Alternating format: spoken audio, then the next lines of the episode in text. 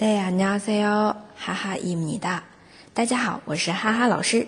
每天一句口语，让你见到韩国欧巴不再哑巴。今天我们要来学习一个新的表达，您太客气了。另一种说法，魔六，魔六。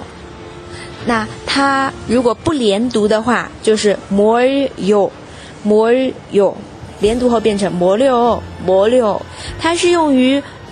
如果长辈称赞你或者感谢你，那么你就说：“哎，您太客气了，伯六，伯六，哎，没什么的。”